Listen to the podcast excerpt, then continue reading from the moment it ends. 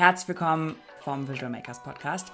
Ich bin Lilith und ich möchte heute mit euch über das Thema Zapier versus Make reden. Wer die beiden Tools noch nicht kennt, das sind Automatisierungstools, sogenannte iPaaS-Tools, Integration Platform as a Service. Ähm, und wer die beiden noch nicht kennt, ähm, der sollte sich unbedingt nochmal unsere Folgen 34 und 35 zum Thema, wie wähle ich das richtige Tool für meinen Use Case aus, zum Thema Automatisierung äh, anhören. Denn heute wird es ähm, relativ äh, deep. Wir gehen tief in die Funktionen von Zapier und Make rein. Und wer sich da noch nicht auskennt, sollte sich vielleicht ein bisschen Vorwissen aus unseren anderen Folgen holen. Warum möchte ich das Thema jetzt gerade nochmal aufgreifen? Ähm, kurz zur Hintergrundstory. Ich habe gerade meinen Zapier Expert gemacht. Das heißt, ich bin jetzt zertifizierte Zapier Expertin und im Partnerprogramm ähm, bei, bei Zapier gelistet. Und dafür musste ich eine Prüfung machen. Vielleicht zur Erklärung, warum ich das erst jetzt mache. Ich habe mich schon vor einem Jahr ungefähr für dieses Zapier-Programm angemeldet. Ähm, es gibt eine lange Warteliste, um auf diese Expert-Liste zu kommen. Und da muss man eine Prüfung ablegen. Ähm, aber bis man zu dieser Prüfung zugelassen wird, ähm, muss man eben eine ganze Weile warten. So, jetzt war es diesen Sommer endlich soweit. Ich habe eine Mail von Zapier bekommen und äh, da stand drin, ich bin zugelassen zur Prüfung. Ähm, es ist eine zweiteilige Prüfung. Da geht es erstmal um, also der erste Teil der Prüfung ist so ein, so ein Quiz, wo man ein paar Fragen zu Zapier an sich beantworten muss. Und der zweite Teil der Prüfung ähm, besteht aus Aufgaben, die man dann in Workflows bzw. SEPs äh, für diejenigen, die mit Zapier arbeiten, ähm, gelöst werden. So, das habe ich gemacht. Und dabei ähm, ist mir wieder aufgefallen, warum ich inzwischen viel, viel, viel lieber Make benutze als Zapier. Und warum ist das so? Einmal kurz vielleicht nochmal zur Erklärung. Ich habe meine No-Code-Journey mit Zapier gestartet. Zapier war damals mein absolutes Lieblingstool, weil es so einfach in der Bedienung war. Also in Zapier arbeitet man linear, das heißt von oben nach unten und es wird einem immer vorgegeben, ähm, was man als nächstes machen muss. Das heißt, der erste Step ist immer, man legt einen Trigger an, dann wählt man seinen Account aus, dann wählt man den, ähm, die Action oder die Search aus, also das Event quasi, was passieren soll. und dann richtet man dieses Event ein. Also zum Beispiel, wenn ich sage, leg eine neue Zeile in Google Sheets an, dann kann ich die Daten eben in diesem Step mappen und dann kann ich am Ende das ganze Ding testen. Und so läuft das quasi bei jedem einzelnen Step nacheinander. Ist auch an sich ein gutes System, man kommt da ganz gut durch, aber wenn man komplexere ähm, Workflows baut, dann kommt man da relativ schnell an seine Grenzen. Und so wie ich inzwischen mit Make arbeite, und ich glaube viele von euch auch, oder da kommt man relativ schnell hin, dann kann die Arbeit mit Zapier relativ lange dauern, weil das System von Zapier ist einfach so langsam. Das liegt nicht am System an sich, das liegt nicht an der Software, sondern am Aufbau. Erstmal zum ganz generellen Unterschied. Zapier ist linear aufgebaut. Make ist, arbeitet in einem offenen Canvas, wo man Module hin und her schiebt und eigentlich immer einen ganz guten Überblick über das ganze Szenario hat, inklusive Pfaden und Verwinkelungen und so und äh, Abzweigungen. Bei Zapier ist das Ganze linear aufgebaut. Das heißt, es ist auf eine Weise auch sehr übersichtlich. Im Endeffekt ist es aber total subjektiv, was man jetzt als intuitiver und als übersichtlicher empfindet. Ich finde inzwischen Make sehr viel übersichtlicher und intuitiver. Ähm, aber wie gesagt, das ist noch Geschmackssache. Das, was mich wirklich nervt an Zapier, ist beim, allein beim Bauen der Steps. Man kann keine Steps kopieren. In Make mache ich einfach einen Rechtsklick aufs Modul ähm, oder markiere das Modul, kopiere das und kann das sowohl in demselben Szenario anwenden und einfach copy-pasten und dann sind die gleichen Daten gemappt, ähm, die, der gleiche Account ist verbunden. Ähm, ich muss nicht mehr viel dran ändern. Ähm, oder ich kann das ganze Ding auch in ein anderes Szenario setzen sogar. Also ich kann zwischen äh, Workflows hin und her springen ähm, und so halt einfach viel, viel schneller arbeiten, als wenn ich das Ganze jedes Mal neu aufsetzen müsste. Was der Fall ist bei Zapier. Bei Zapier muss ich jeden einzelnen Step neu aufsetzen und allein da verliere ich schon so viel Zeit, wenn ich Workflows habe, wo ich einfach Steps immer wieder kopieren muss. So, dann haben wir gerade kurz über Pfade schon gesprochen. In Zapier kann ich Pfade anlegen und zwar drei Pfade und dann nochmal genestete Pfade. Das heißt, ich kann einen ähm, ich kann quasi drei Wege bestimmen, drei Pfade, ähm, zum Beispiel, die unter bestimmten Bedingungen laufen. Ähm, zum Beispiel, ich habe einen neuen Lead-Request und der interessiert sich, der kann auswählen, ob er sich für Marketing oder für Sales oder sowas interessiert. Ähm, und dann kann der Pfad in die eine oder in die andere, also kann der Lead in die eine oder in die andere Richtung laufen.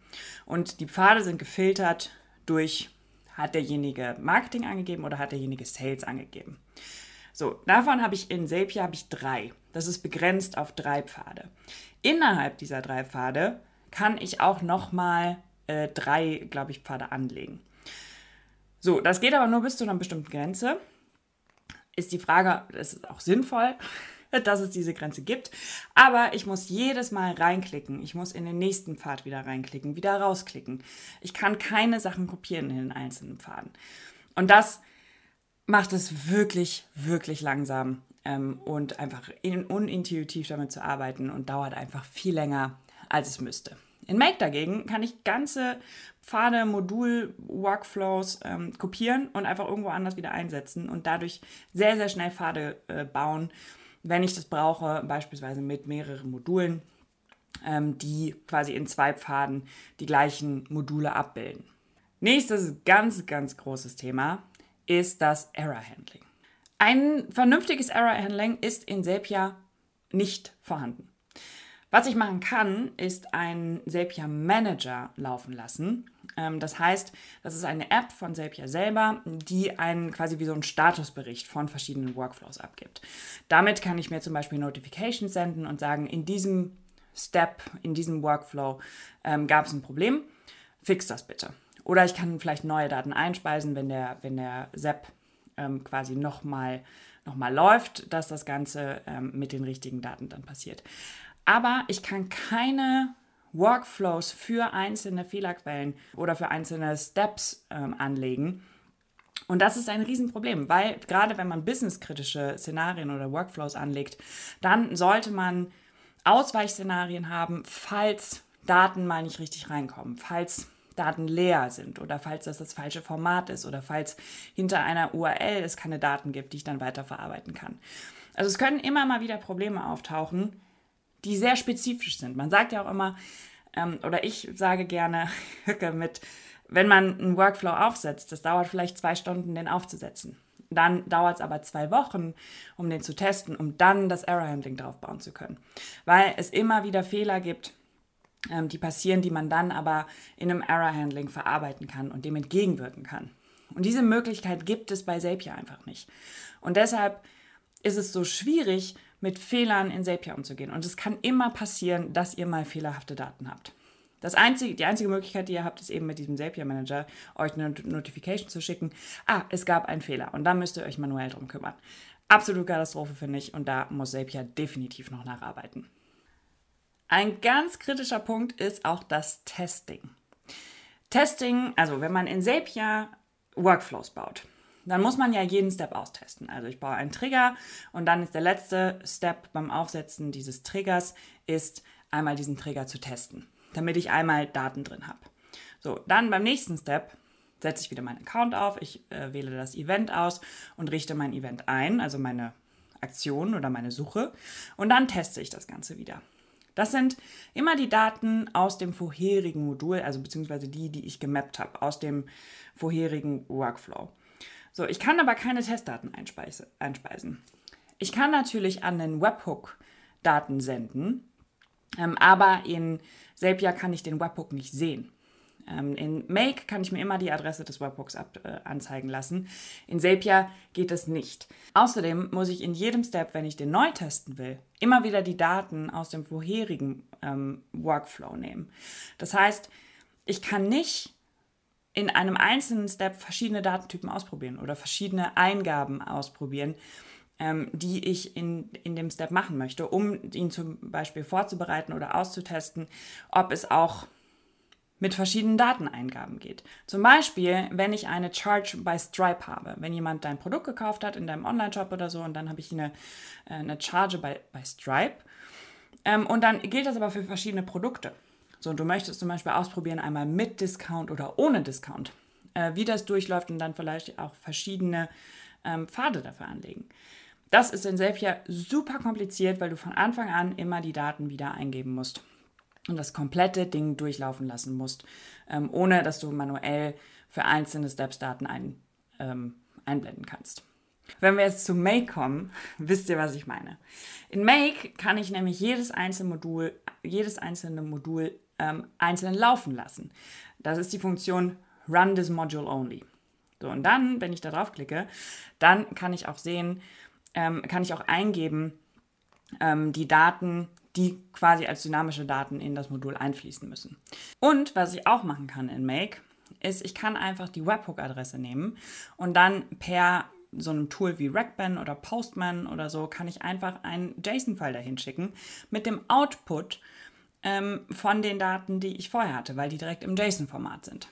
So, das heißt, ich kann einfach sagen, okay, ich möchte ähm, gerade bei kritischen Sachen, wie wenn ihr fürs Accounting oder ähm, mit Stripe oder mit eurem Buchhaltungstool oder sowas arbeitet, wo ihr nicht immer wieder neue Rechnungen beispielsweise anlegen wollt, weil euch die Buchhaltung dann explodiert am Ende des Monats, ähm, dann könnt ihr einfach den, das Triggermodul austauschen in Make mit einem Webhook-Modul. Oder ihr könnt einfach die, ähm, den, den Webhook nehmen von dem Trigger, den könnt ihr immer rausfinden, indem ihr auf den Button Show Address klickt und könnt da einfach mit Rackban oder Postman oder irgendeinem API-Testing-Tool ähm, könnt ihr dann die Daten einfach dahin schicken und die so manipulieren, wie ihr möchtet.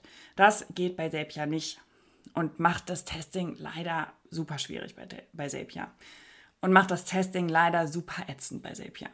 Nächstes großes Thema ist das Thema Arrays und Collections.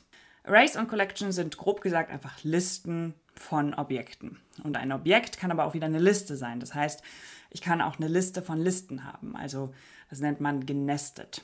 Ähm, und bevor das jetzt zu kompliziert ist, könnt ihr euch das vorstellen wie Kategorien. Also ihr backt zum Beispiel ein, ein Rezept, ähm, ein, ein Kuchen äh, zum Beispiel, und in dem Rezept ähm, stehen die trockenen Zutaten und die ähm, feuchten Zutaten. Und die feuchten Zutaten sind zum Beispiel Milch und Butter und sowas und äh, die trockenen sind Mehl und Zucker beispielsweise. So, dann wäre das zum Beispiel eine ähm, eine Liste, also die Liste trockene Zutaten und feuchte Zutaten. Und in diesen beiden Listen, also feuchte Zutat und trockene Zutat ist auch eine Liste wieder, ähm, ist wieder eine Liste an Objekten. Also es ist eine verschachtelte Liste im Prinzip. Und natürlich ist das ein ganz, ist das ein komplexes Thema. Und da liegt ja auch die, die Zauberei drin, dass man das ähm, gerade für Leute, die auch noch nichts mit Programmierung zu tun haben, dass man das sinnvoll darstellt. Und Make und Zapier lösen das auf sehr unterschiedliche Weisen. In Make gibt es dafür den Iterator und den Aggregator. Das heißt, ich kann ähm, einen, einen Iterator ähm, in ein Szenario einbauen, um die Liste, die gespeicherte Liste in einem Array zum Beispiel aufzufächern und jeden einzelne, jedes einzelne Objekt davon zu verarbeiten. So, danach, die Steps, die danach kommen, ähm, werden natürlich auch so oft gespielt, wie ich Objekte in meinem, ähm, in meinem Array hatte. Also wie viel, wie oft ähm, oder wie viele Objekte der Iterator äh, quasi aufgefächert hat. So, um das wieder zu schließen, zum Beispiel, ich möchte, wir haben das früher bei Visual Makers zum Beispiel so gemacht, dass wir ähm, einen Kurs, einen, einen Kurs angelegt haben und in diesem Kurs gab es verschiedene Lektionen wo, oder wie in unseren Masterclasses äh, unsere Module, worin Lektionen sind. Das heißt, wir haben dann gesagt, okay, lade bitte ein Modul hoch und in diesem Modul sind verschiedene Lektionen. Das heißt, wir, der Trigger ist, lade das Modul hoch und dann haben wir einen Iterator, der sagt, lade alle Lektionen in dem, in dem Modul auch hoch.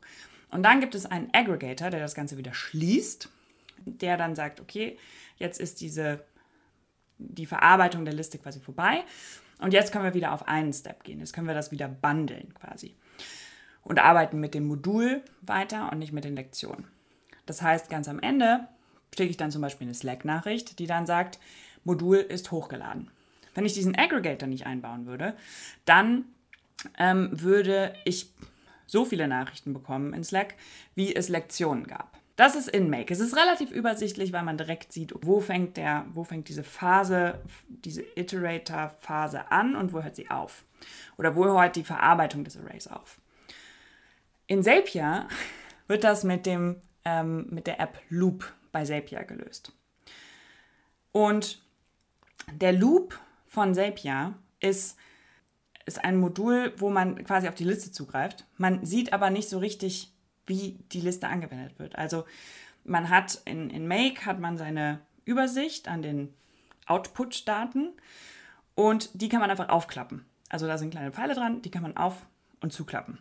Und dann sieht man, ist es relativ eindeutig, ähm, wo ich drauf zugreifen kann und wo nicht. Man hat auch immer diese kleine Eins dabei. Und bei Zapier habe ich sowas wie eine Liste. Da kommt sowas wie Array und Collection, kommt da gar nicht vor als Begriff. Was einerseits gut ist, weil Array und Collection und sowas, das kennt man halt nicht als Nicht-Programmierer. Ich, äh, ich spreche aus Erfahrung. Ich hatte absolut keine Ahnung, was das ist. Aber es ist ja trotzdem wichtig, ähm, das Konzept dahinter zu verstehen. Wenn ich schon damit arbeite, dann möchte ich natürlich auch wissen, ähm, was es ist. Und ich muss es nicht bis ins Detail kennen und ich muss es auch nicht coden können. Aber ich möchte wissen, wie ich damit umgehe und da auch die richtigen Begrifflichkeiten haben. Und nicht nur die Begrifflichkeiten sind ein bisschen schwierig in Zapier, sondern ähm, auch wie man das Ganze wieder schließt. Also, ich habe einen Loop-Step, dann kriege ich erstmal drei Warnungen von, dass ich ja aufpassen muss mit dem Loop-Step. Ist auch richtig so. Ähm, und dann kann ich die Steps hinter diesem Loop bauen, also die Steps, die quasi so oft ausgeführt werden, wie die Objekte, die in der Liste sind. Also meine Lektion beispielsweise, wie aus dem, aus dem Beispiel eben. Und dann komme ich aber nur wieder raus, wenn ich dann einen Filter einsetze, der sagt, wenn der, der Boolean, also Boolean ist immer äh, true or false, also äh, ja und nein, wenn der für, ähm, für die Eigenschaft ist oder für den Key, ist das der letzte Run des Loops. Äh, wenn der true ist, also wenn es wirklich der letzte Run des, des, des Loops ist, die letzte ähm, Abwicklung des Loops. Dann kann das Ganze weitergehen und dann wird auch nur noch ein Datensatz quasi wieder weiterverarbeitet. Aber das ist total verwirrend, weil optisch sieht es so aus, als wäre man immer noch in dem Loop. Man ist immer noch in dem Kasten, der geöffnet wurde, in dem Moment, als man den Loop aufgesetzt hat. Und das halte ich für super schwierig, weil man damit nicht versteht, ah, okay, das ist jetzt wieder geschlossen ähm, und ich kann an einem an meinem einen Datensatz, den ich vorher eingespeist habe, wieder weiterarbeiten. Sondern es bleibt in, diesem, in dieser Loopbox drin. Und bis man das erstmal verstanden hat, klar, ich komme von Make und ich bin Make gewöhnt und es, man findet immer besser, was man gewöhnt ist. Aber ja, das halte ich nochmal für einen großen Unterschied, den ich nicht so sinnvoll gelöst finde von Zapier. Es gibt noch ein Thema, was mich auch extrem aufgeregt hat beim Aufsetzen dieser Seps für meine äh, Zapier Certification. Und zwar das Thema Formeln. Ich bin es inzwischen in Make gewöhnt, wenn ich Daten in ein neues Modul mappe, dass ich dann Formeln anwende. Zum Beispiel sowas wie bei E-Mail-Adressen nutze ich immer die Trim-Funktion, um etwaige ähm, Leerzeichen vor oder nach der E-Mail-Adresse loszuwerden. Ähm, oder ich nutze Split-Funktionen oder, oder, oder. Ich habe mich inzwischen echt an diese Funktionen in, in Make gewöhnt und dass ich die innerhalb eines Steps verwenden kann. In Zapier brauche ich da teilweise fünf Steps für. Also ich habe zwar, in, in Zapier gibt es einen Formatter, der sehr viel kann tatsächlich. Äh, zum Beispiel, wenn ich, wenn ich Text manipulieren will oder Zahlen manipulieren will, also Daten verändern möchte. Entweder das Format oder dann zum Beispiel, ich möchte das Format ändern und dann zum Beispiel noch einen Tag hinzufügen oder so. Das ist tatsächlich was, was man auch in einem Step in Make machen kann, ähm, äh, in Zapier machen kann, Entschuldigung. Ähm, aber es gibt super viele Sachen, die man, wo man einfach so viele Steps verbraucht in Zapier, die in Make einfach mit einer kleinen Formel ähm, zu machen wären. In Zapier gibt es die Funktion Use Spreadsheet Formula ähm, oder similar to Spreadsheet Formula. Und das meint, dass man da auch eine Formel einsetzen kann, wo man auch mehrere Formatierungen ähm, oder Manipulationen innerhalb einer Zeile machen kann. Aber da ist sowas vorgegeben, also die, die Spreadsheet-Formeln von Zapier sind auch vorgegeben. Es gibt eine Liste von Zapier an Formeln, äh, die verwendet werden können. Aber da fehlen einige der wichtigsten. Und das ist auch, man kann damit sehr, sehr gut arbeiten, wenn man da Experte drin ist. Es wird relativ schlecht erklärt, leider bei, bei Zapier, ähm, wie man diese Formeln zu nutzen hat. Und ähm, generell ist es einfach sehr schwer ähm, zu individualisieren. Also die ähm, Workflows so zu gestalten, wie man das selber vielleicht aus seiner Praxis gewöhnt ist. Ja, das braucht ein bisschen Übung und Zapier leitet da sehr gut an. Aber somit braucht man eben viele Steps und viele Steps meinen natürlich auch wieder viel, viel Task-Usage. Ähm, also, dass man viele Tasks verbraucht in, in Zapier. Und dann geht natürlich auch wieder der Preis von Zapier hoch. Auch ein bisschen schwierig. Genauso gilt das übrigens auch für Filter. In Make sind Filter und Router zum Beispiel sind keine Steps. In Zapier ist ein, nur ein Trigger kein Step. Alle anderen, also ein Filter, ein, eine Umformatierung ähm, oder so, das sind alles einzelne Steps, die jeweils eine Task verbrauchen, die sich natürlich auf euer Pricing äh, auswirkt. Und nicht nur, dass Zapier sowieso schon teurer ist als Make, äh, sondern auch, dass äh, ihr dann auch noch mehr Task verbrauchen müsst, weil ihr einfach gar nicht die Optionen habt, äh, Formeln direkt in Steps auszu, ähm, einzubauen wie in Make. Dann ein Punkt, den ich gar nicht so wichtig finde, aber der vielleicht auch noch erwähnenswert ist. Zapier hat letztens die Storage-Funktion eingeführt, also Storage bei Zapier. Da kann man kleine Datenmengen einspeichern und immer einen Key und einen Value setzen. Also ist eine ganz, ganz simple Datenbank. Ähm, man kann auch Listen äh, anlegen, also man kann kleine Arrays bilden ähm, oder Collections und das funktioniert auch ganz gut. Das ist auch relativ einleuchtend. Ähm, das ist auch, hat auch eine gute, eine gute UI. Also man versteht das sehr schnell, äh, was man da machen soll. Aber man kann darauf nicht zugreifen. Das heißt, ich kann in meinen Workflows darauf zugreifen und zum Beispiel den letzten Eintrag nehmen oder liste mir alle Einträge oder sowas, aber ich kann diesen Storage nicht sehen. Make hat ja auch ein Storage, das heißt, ich lege einen, einen Storage an und darunter ähm, oder ein, ein Data Store an und darunter lege ich meine Struktur. Und dann kann ich auf diesen Data Store zugreifen und sehen, welche Einträge da drin vorhanden ist, sind. Das geht in Zapier nicht. Ich kann zwar mit dem Workflow darauf zugreifen, aber es gibt, aber wenn ich das einmal komplett sehen will, dann muss ich das Ganze einmal exportieren und zum Beispiel alle Items irgendwo, irgendwo reinlisten. Das muss auch nicht unbedingt sein. Oft sind diese, diese Storages ähm, sowohl in Make als auch in Zapier, in meiner Erfahrung nutzt man die nicht so viel oder eher für Daten, die man sowieso nicht ähm, anschauen muss regelmäßig. Aber manchmal eben fürs Error Handling oder so ist es schon sinnvoll, einmal auf die Daten drauf gucken zu können. Dann muss, muss ich die bei Zapier exportieren. In Make kann ich einfach einmal drauf gucken und sehen, was, äh, was denn da Sache ist.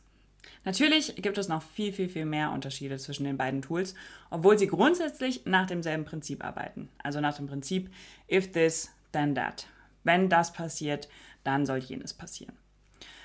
Ich hoffe aber, ich konnte euch ein bisschen weiterhelfen, in, falls ihr gerade vor der Entscheidung steht, zwischen bin ich vielleicht bei Zapier und möchte zum Make wechseln oder wenn ihr noch gar kein iPass oder Automatisierungstool habt, ähm, dass euch die Entscheidungsfindung da ein bisschen einfacher fällt. Wenn ihr noch mehr Tools ähm, euch angucken wollt, dann hört euch sehr gerne mal unsere Folgen 34 und 35 ähm, zu, dem, zu dem Thema an, also unsere Podcast-Folgen.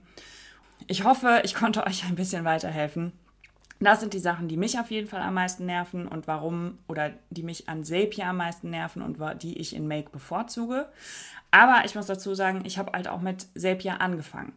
Und es war eine ganz, ganz große Liebe am Anfang, weil es halt einfach so linear, so straight und so ähm, einfach ist tatsächlich. Ich habe von vielen Leuten auch gehört, dass sie ähm, Make intuitiver finden, also oder früher Integromat eben, ähm, dadurch, dass man einfach diesen offenen Canvas hat und besser sieht, wo man Dinge hinmappt. Ähm, das finde ich schon definitiv auch, dass man das besser als in Zapier sieht. Und als ich von Zapier zu Make gewechselt bin, war das auch erstmal eine ganz große, große Hassliebe. Einerseits habe ich gemerkt, was mit Make möglich ist. Andererseits waren aber auch meine Gewohnheiten, die ich in Zapier hatte, eben in, in Make dann ein bisschen anders. Inzwischen finde ich es viel einfacher damit zu arbeiten. Eben aufgrund, ich bin viel schneller, ich kann Module kopieren, ähm, ich kann Module im Bike löschen, ich kann Module zwischen Szenarien hin und her kopieren, ich kann Formeln eingeben, ich habe ein vernünftiges Error-Handling, ich habe einen vernünftigen Storage, in den ich auch reingucken kann. Und vor allem ein riesiger Punkt ist tatsächlich das Testing. Gerade wenn man mit Zahlungsanbietern arbeitet und Discounts und äh, hast du nicht gesehen. So, das kommt immer, immer wieder vor, dass ihr ein vernünftiges Testing braucht und dann später auch ein vernünftiges Error Handling. Und deshalb würde ich euch total Make ans Herz legen. Wenn ihr da Hilfe braucht, helfen wir euch natürlich gerne. Wir haben unseren kostenlosen E-Mail-Kurs, wo ihr in zehn Tagen die Grundlagen von, von Make und iPass-Automatisierung lernen könnt. Es macht großen Spaß, kann ich euch versprechen. Unser großartiger Adriano äh, schreibt wirklich die, die allercoolsten Newsletter. Ähm, da könnt ihr gerne mal reingucken und natürlich auch mal in unsere Masterclass reinschnuppern zu, zu Make. Generell, wenn ihr bei Zapier seid und damit happy seid, total gut. Es geht letzten Endes auch einfach um Gewohnheiten und um subjektives äh, Empfinden. Das ist ein wichtiger Punkt in der Erfolgsgeschichte eures Unternehmens mit Automation oder von euch selbst auch mit Automation, ähm, weil ihr müsst nun mal Spaß daran haben, um es zu benutzen. Wenn ihr keinen Spaß daran habt, dann nützt euch noch so viel Technik und Features und, ähm, und Funktionen nützen euch nicht so viel, wenn ihr sie halt nicht benutzt. Deshalb, wenn ihr happy mit Zapier seid, total cool. Ist ein super Tool, kann man auch viel mitmachen. Wenn ihr mich fragen würdet, ich würde immer Make bevorzugen, aufgrund der Gründe, die ich jetzt gerade im, äh, im Podcast bzw. im Videopodcast genannt habe. Ich hoffe, euch, das hat euch ein bisschen weitergeholfen. Ähm, ihr lasst mir gerne Feedback da, entweder auf den Podcast-Portalen oder hier direkt auf YouTube. Ich freue mich aufs nächste Mal.